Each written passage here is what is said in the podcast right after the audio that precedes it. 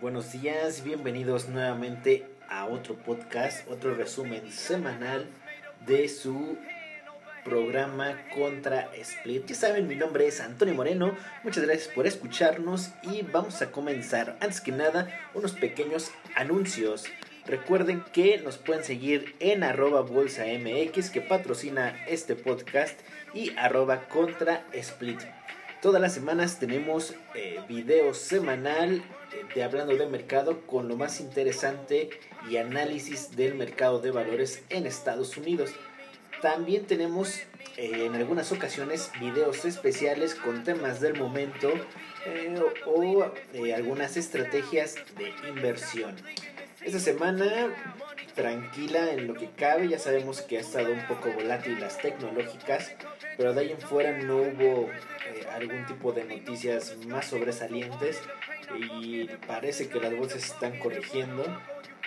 Hay que esperar más catalizadores donde se pueda ver eh, que efectivamente se pueda desarrollar más tramo a la baja. Vamos a comenzar.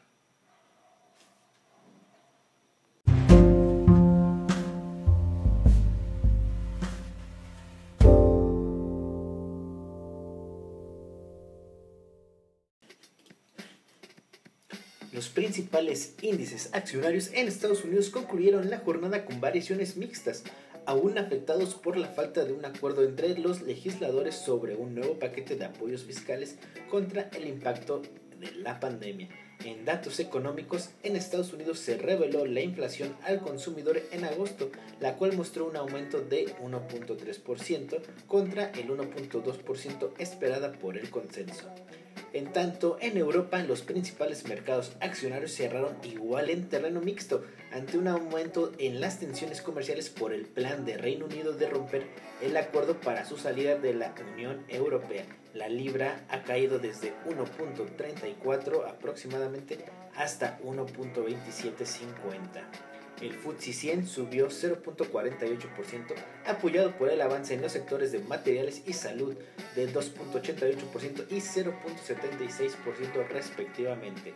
El DAX disminuyó menos 0.05%, con los mayores retrocesos en los sectores de servicios de comunicación y utilities, mientras que el CAC de Francia, el CAC 40, tuvo un alza de 0.20%. En cuanto a algunas noticias importantes, de acuerdo a Bloomberg, el gobierno de China no está a favor de la venta de las operaciones en TikTok en Estados Unidos y preferiría cerrar la aplicación en ese país. En el mercado de bienes básicos, el petróleo cayó menos 0.05% a 39 dólares por barril y el WTI avanzó 0.08% a 37 dólares. El oro perdió menos 0.73% y la plata retrocedió menos 0.40%. En el resumen eh, semanal de índices, el Dow Jones baja menos 1.7%, el SP500 baja menos 2.5% y el Nasdaq tiene otra semana mala, menos 4.1%. El Russell 2000 baja menos 2.5% y el VIX eh, curiosamente baja menos 12.6%. Y hemos visto este comportamiento hace unas semanas, índices subiendo, VIX subiendo y qué pasó posteriormente, índices cayendo. Ahora esta semana índices cayendo, VIX cayendo, lo más probable es de que venga un rebote en próximos días. El euro dólar, después de que a media semana habló el Banco Central Europeo, este, esta noticia la pueden checar bien en el video. Hablamos eh, de eso largo y tendido en hablando de mercado arroba bolsa mx. El euro dólar llegó a tocar cerca de los 1.20, 1.20 y para posteriormente volver a caer. Eh, la semana cierra solamente subiendo 0.07% y la libra que mencionábamos que trae una situación complicada con Boris Johnson cae menos 3.67%.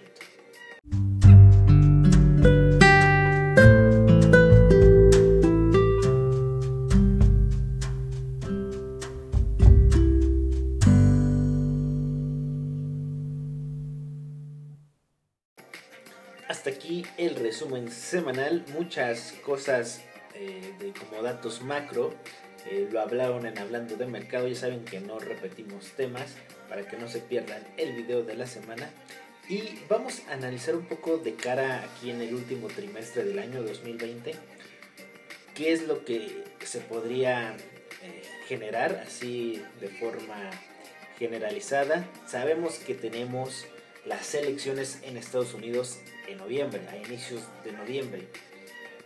Los inversionistas minoristas no le tienen miedo a la corrección y han seguido comprando opciones especulativas. Si bien el gráfico que Sentiment Trader nos hace el favor de publicar ya ha disminuido, aún así se encuentra muy por arriba de los últimos 20 años. Es decir, los Robinhood siguen comprando opciones. Eh, parece ser que esta corrección en las tecnológicas de un 10% las ha impulsado a seguir comprando. Yo no sé qué va a pasar si eh, el mercado, en general el Nasdaq, en particular el Nasdaq, llegara a perder esa media de 50 donde se está sosteniendo y empezara a bajar más y el SP500 entrara en gama negativa y empezara nuevamente las caídas alrededor de los 3280 para abajo, podría generar una aceleración hasta los 3200, 3100 y pico y el Nasdaq yo creo que ya iría a parar a su media de 200 y eso créanme que es mucho tramo a la baja. Debe la media de 200 debe andar alrededor de los 10.300 más o menos, unos 600, 700 puntos este, más abajo de donde se encuentra ahorita. Otras acciones, por ejemplo Apple también estaba muy sobrecomprado antes de esta corrección, donde estaba el precio a una distancia de casi un 50% en la media de 200. Créanme que es irracional eso. ¿Qué más tenemos? Aparte de las elecciones, tenemos todo este asunto que traen lo de la vacuna, que si se dan cuenta ya como que no, el mercado ya no hace tanto caso. Ahora que AstraZeneca paró un poquito eh, la, en laboratorio, eh, que tuvo un paciente por ahí con algunos síntomas extraños, eh, que se le complicaron por la vacuna en, pruebas, era para que el mercado hubiera dicho, wey, la vacuna no va a estar lista, como dice Trump, en octubre. Eh, todavía hay que hacer muchas pruebas, todavía falta pulir la vacuna, entonces era para que el mercado hubiera dado un batacazo más grande y no solamente las tecnológicas. Que ojo, el Dow Jones no se ha comportado tan mal eh, en esta corrección que las tecnológicas se han proporcionado. Entonces hay que estar muy al pendiente de cómo evoluciona esto. Ya no se habla tanto de los nuevos casos o rebrotes del lado de Estados Unidos, como que los inversionistas ya empiezan a voltear un poquito más eh, al, rumbo a las elecciones. ¿no? Recordemos que ya entrando bien eh, octubre o finales de septiembre, cuando empiecen los debates, yo creo que ya es cuando van a hacer caso omiso de otras noticias. Ya hemos visto el caso, por ejemplo, de China y Estados Unidos en la guerra comercial, cuando hace un año todo lo que saliera de la guerra comercial era motivo de subir o de bajar en las bolsas. Hoy en día ya no hacen caso de eso. Eh, lo más sobresaliente si acaso es la aplicación de TikTok, que lo único que afecta es a Microsoft en su cotización. Entonces ya empiezan a voltear a otros temas, ya no tanto el, tema de COVID. Obviamente si sale un tema así ah, muy, muy este pesimisma, pues sí, ¿cómo se diría en español? Muy negativo, por así decirlo. Este, obviamente alguna nueva cuarentena que es muy improbable que pase, el mercado yo creo que nuevamente voltearía a verlo de ahí en fuera no creo que los inversionistas estén en eso. Eh, un tema interesante eh, podría ser que también eh, las, las, em, las transacciones, las operaciones y las órdenes a final del día del, de ayer, día, viernes, cerraron con, este, con muchas órdenes al cierre eh, de compra. Eso me hace pensar que posiblemente pueda venir un rebote eh, a corto plazo.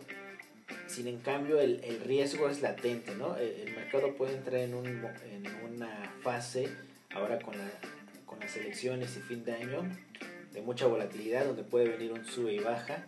Y ya sabemos que cuando pasa las elecciones eh, hay movimientos muy bruscos. También eso hay que tener mucho, mucho cuidado. Entonces, eh, ¿qué otra cosa? Eh, la Fed sigue imprimiendo dinero, su balance. ¿qué, ¿Qué otras cosas hay que tener en consideración? La inflación de Estados Unidos, que ahorita de momento yo creo que va a estar oscilando en estos niveles donde se paró 1.3, 1.4, 1.2 con miras al otro año de posiblemente sobrepasar ese 2%. Las solicitudes por desempleo también parece que ya no están afectando mucho a la cotización de los índices como semanas anteriores, donde se esperaba con ansias y veíamos nuevos, eh, nuevos subsidios y el mercado seguía subiendo porque las malas noticias no le afectaban. Entonces yo creo que hay que andar con prudencia ahorita en este fin de año. Ya tuvieron un rally de un 60% y muchas acciones como Tesla subiendo más de un 100%. Yo creo que ahorita esta corrección es sana. Sin embargo, no hay que querer eh, cazar el último piso porque después de ese piso lo rompe y va para abajo. Entonces lo más importante es, si tú no quieres superar ahorita esta volatilidad, pues espérate, ya tuviste, si fuiste toro, eh, ganancias este año, ya disfrútalas, vete, eh, toma unas vacaciones, porque también el no operar es operar. Entonces, si tú por el lado contrario eres soso, te convendría estar en este tipo de mercado, sabiendo los latigazos al alza en los rebotes que puede generar. Y vamos a ver posteriormente qué va a pasar con Biden y Donald Trump conforme vayan pasando los días, van a empezar saliendo análisis eh, que cómo podría afectar a la bolsa. Nosotros ya estamos generando el nuestro, a ver si esta semana lo podemos subir a, YouTube. Ese sería eh, el análisis en estos días. Hay que andar con prudencia. Eh, ahorita el mercado está con alfileres. Puede caer más o bien puede venir un gran rebote, pero aún así no deja de ser volátil.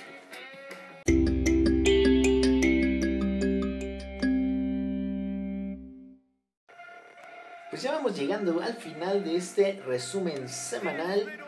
Eh, mi nombre es Antonio Moreno, muchas gracias por escucharnos y recuerden seguirnos en nuestras redes sociales, arroba bolsamx, arroba contrasplit. Y si tú estás escuchando este podcast en la plataforma de anchor.fm, recuerda que también lo tenemos en Spotify, lo tenemos en iTunes Podcast o Apple Podcast y en todas las plataformas donde se pueden subir podcasts.